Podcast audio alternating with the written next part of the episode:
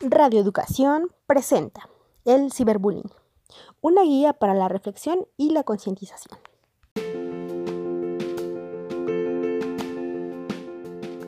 Hola, ¿qué tal? Muy buenos días, muy buenas tardes, dependiendo en el lugar que usted se encuentre. Bienvenido a un día más para hablar sobre un tema de relevancia social bastante polémico. Estoy muy contenta de que en este día nos acompañen y que estén con nosotros en sintonía. Les saluda con muchísimo gusto Vanessa Martínez.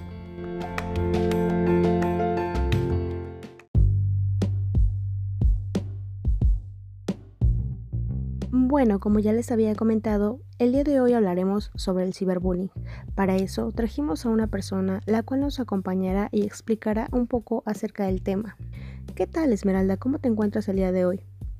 Hola Vane, muchísimas gracias por invitarme a este espacio. Y bueno, primeramente hay que entender el concepto del ciberbullying. Y bueno, el ciberbullying pues es este hostigamiento donde es amenazado, acosado, humillado o abusado por otro niño u adolescente a través de Internet o cualquier medio de comunicación. Hay que entender que este tema es de gran relevancia social, ya que trae consigo muchas consecuencias negativas. Entre ellas, pues podemos encontrar, y yo les puedo explicar que normalmente abusan en el consumo de sustancias nocivas.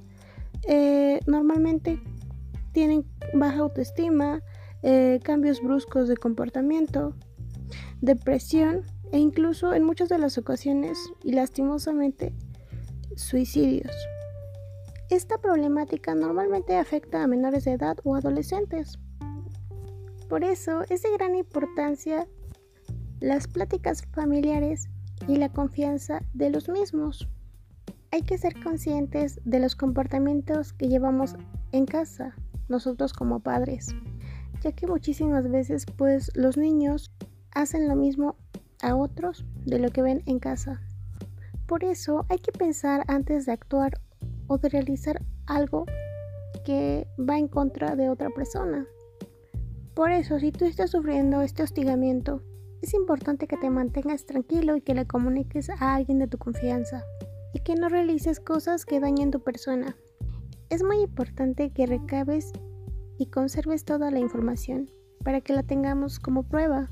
Y bueno, lo que principalmente puedo comentarles es que no le des contraseñas a ninguna persona. A lo largo de mi vida me ha tocado ver situaciones que se salen de las manos. Por eso es mejor prevenir que lamentar. Y bueno, es lo que yo te podría comentar. Bueno, como ya nos ha comentado Esmeralda, pues es de gran importancia este tema por eso no hay que dejarlo pasar.